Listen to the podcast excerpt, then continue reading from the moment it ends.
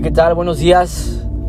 Este, yo soy Mauricio, eh, soy de la ciudad de Monterrey, Nuevo León. Y el día de hoy es un privilegio poder estar aquí compartiendo en el podcast de Corazones al Aire. Bueno, este es mi podcast.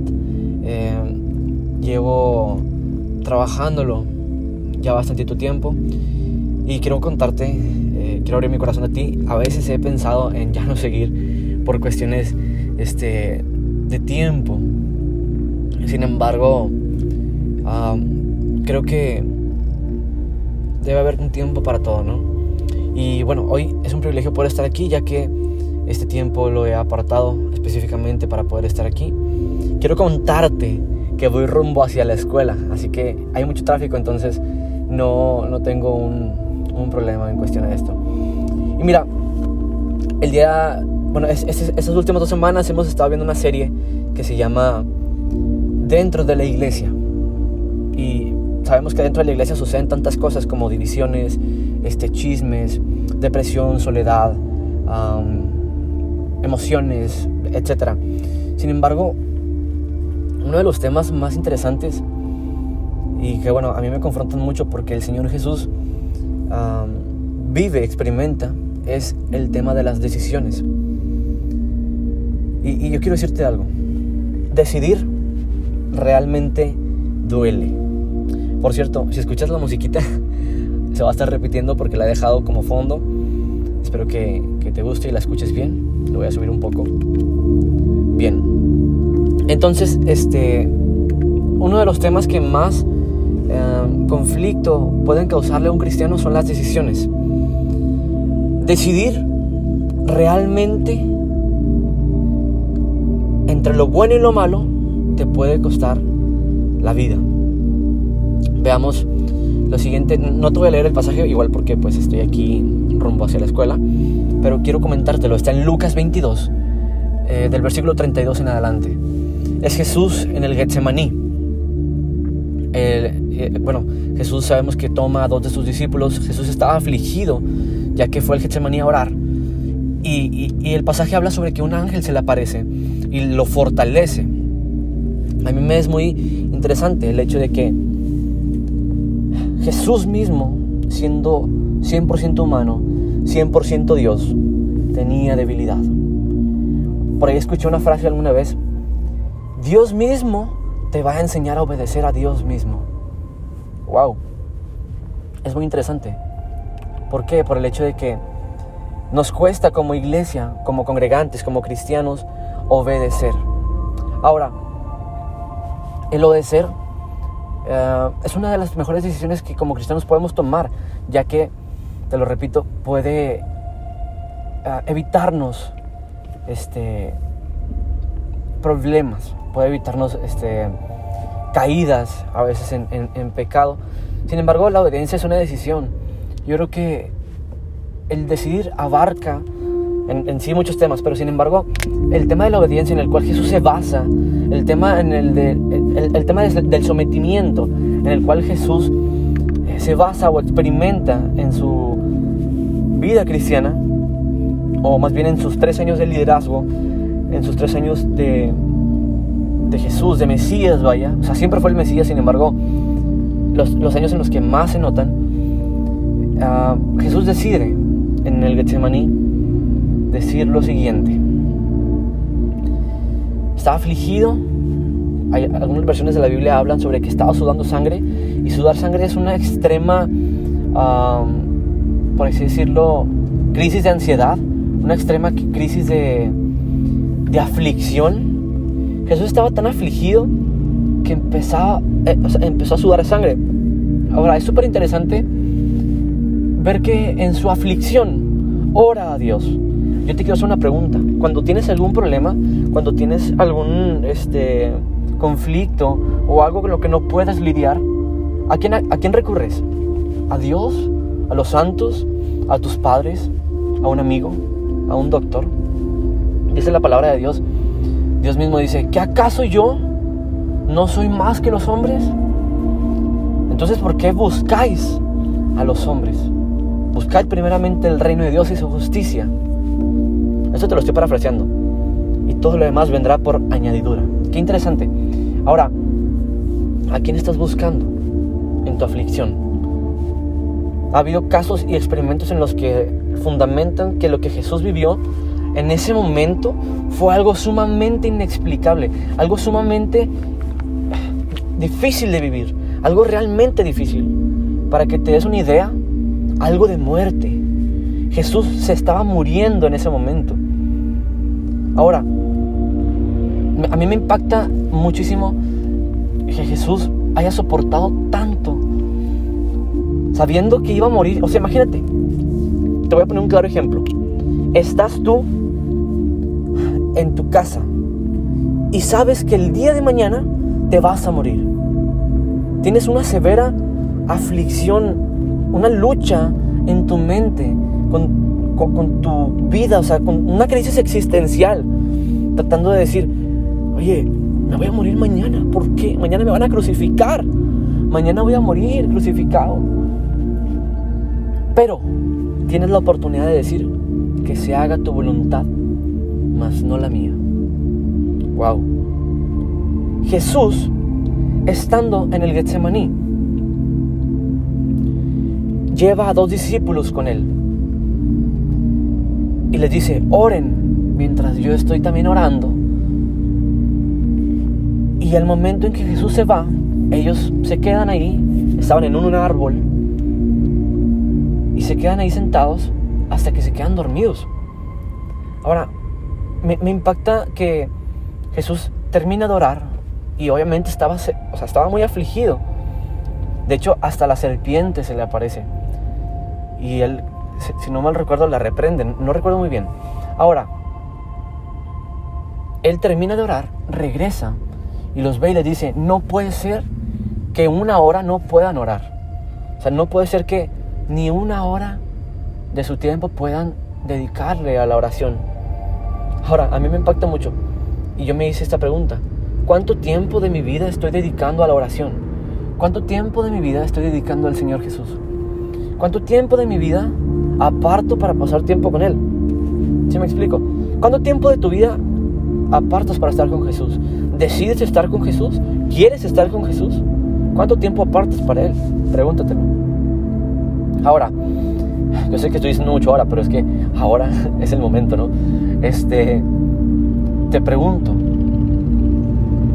o sea, quiero que te imagines un poquito, Jesús, estando en el Getsemaní, ya se va con sus, discípulos y los ve dormir, les dice, no puede ser que no oren. Después de ahí los deja, les dice, oren, oren y vean, experimenten. Entonces Jesús se vuelve a ir al monte sumamente afligido y comienza a orar de nuevo al Padre.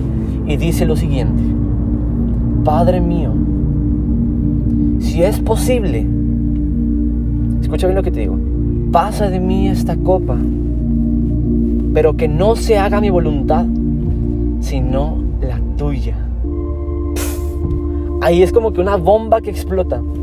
Porque para los cristianos decir que no se haga mi voluntad, sino la tuya, es, una bomba atómica prácticamente. Como cristianos pasaremos por aflicciones. Como cristianos pasaremos por dificultades, por procesos. Así como el barro en, en el torno en manos del alfarero. Sin embargo, te quiero hacer una pregunta. ¿Decides decirle a Dios que se haga tu voluntad, mas no la mía? ¿Cuándo fue la última vez que le dijiste a Dios, con una petición de oración que tú tuvieras con Él en tu tiempo de intimidad. Padre mío, que se haga tu voluntad, mas no la mía. Que no se haga mi voluntad, sino la tuya. ¿Cuándo fue la última vez? ¿Te lo has preguntado? fíjate que a mí como cristiano te quiero contar una experiencia.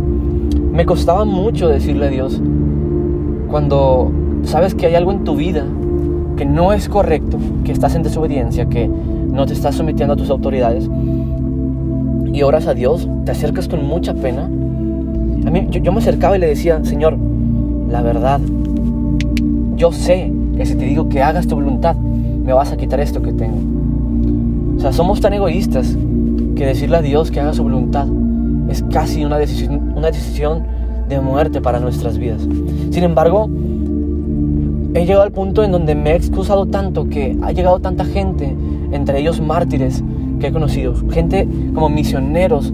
Tengo amigos, tengo, un amigo que es pastor, ahorita está en Bangladesh y no lo dejaron pasar por tener una visa china. Tengo, e, él mismo estuvo en la India predicando en una misión este, hindú, una iglesia hindú, arriesgando su vida por el Evangelio. Eh, eh, tengo amigos de Rusia, tengo amigos igual de México, tengo amigos en Estados Unidos, tengo amigos en China, conocidos en Finlandia, que ellos han decidido arriesgar su vida por predicar a Jesús. Esto es una bomba, ya que deciden literalmente despojarse de sí mismos y tomar forma de siervos. Me encanta lo que dice eh, Filipenses 2. Dice, nada hagáis por contienda por vanagloria, antes bien con humildad, estimando cada uno a los demás como superiores a él mismo, o sea, a ti mismo. Dice, no mirando cada uno por lo suyo propio, sino cada cual también por lo de los otros. Haya pues en vosotros este sentir que hubo también en Cristo Jesús, el cual siendo Dios, no estimó ser igual a Dios como cosa que aferrarse, sino que tomando forma de siervo, hecho semejante a los hombres, se humilló a sí mismo, haciéndose obediente hasta la muerte muerte de cruz. ¿Qué decisión? Para que Jesús decidiera morir por, por ti y por mí. Debe haberle costado la vida. A Jesús le costó la vida morir por ti y por mí. No vengas. No vengamos a nosotros a querer excusarnos diciéndole a Dios, Dios, si tú me quitas, si tú me quitas esto, yo ya no te sirvo. No puede ser. Somos tan, prácticamente tan malos, egoístas, que decidir entre hacer la voluntad de Dios y la nuestra, preferimos hacer la nuestra. Wow. El día de ayer estaba en la escuela y llega un, un pastor que si algún día ya escuchara esto, el Chisquis, él era un drogadicto, él era este así decirlo, alcohólico, un cholo, por así decirlo. Pero el Señor lo rescata. Y es súper impactante su testimonio, porque él decide dejar las drogas, a pesar de que vivía en una colonia conflictiva donde las drogas eran normal, era algo normal para, para, para su comunidad, para su colonia. Él decide dejar eso. Él decide seguir a Jesús.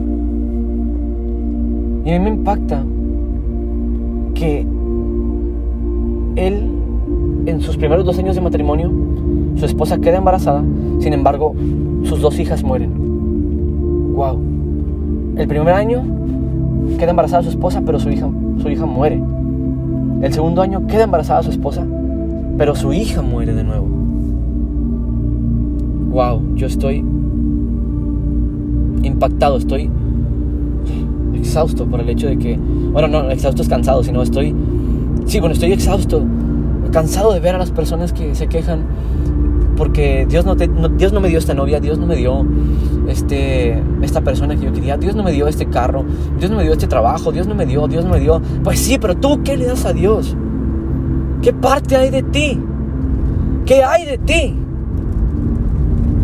Este hombre perdió dos hijas, Jesús perdió la vida, Pablo perdió la vida, Pedro perdió la vida, Juan perdió la vida, Jacobo perdió la vida. Dios perdió a su hijo, pero, adoptó a millones, a miles, a generaciones, a una infinidad de hombres y de mujeres cristianos, temerosos, piadosos. ¿Todavía hay cristianos que decidan seguir a Jesús? Es mi pregunta. ¿Todavía hay cristianos que decidan obedecer a Dios? Pregúntatelo. ¿Eres un cristiano que ha decidido obedecer a Dios? ¿Eres un cristiano que ha decidido pasar tiempo con Él? ¿Qué clase de cristiano eres? ¿O qué clase de cristiano quieres ser? Quiero invitarte a que el día de hoy tomes decisiones conforme a la voluntad de Dios. ¿Y cómo es esto? Ora, medita, pero sobre todo, lee tu Biblia. Dios ha dejado su palabra como lo único tangible que tenemos de Él, las escrituras. Aparte de, obviamente, las cosas que están en, Jerusalén, en, en todos esos lados del Medio Oriente, ¿no? Dios lo ha dejado, claro que sí. Sin embargo, tú tienes tu Biblia el día de hoy en tus manos. Tú tienes la Biblia el día de hoy como para excusarte, como para excusarnos. No, yo creo que Jesús vale más. Seguir a Cristo es la mejor decisión que puedes tomar en tu vida. Y sé que como cristianos nos va a doler. Probablemente decidir a Jesús nos cueste la muerte. Sin embargo, nos da la vida y vida eterna.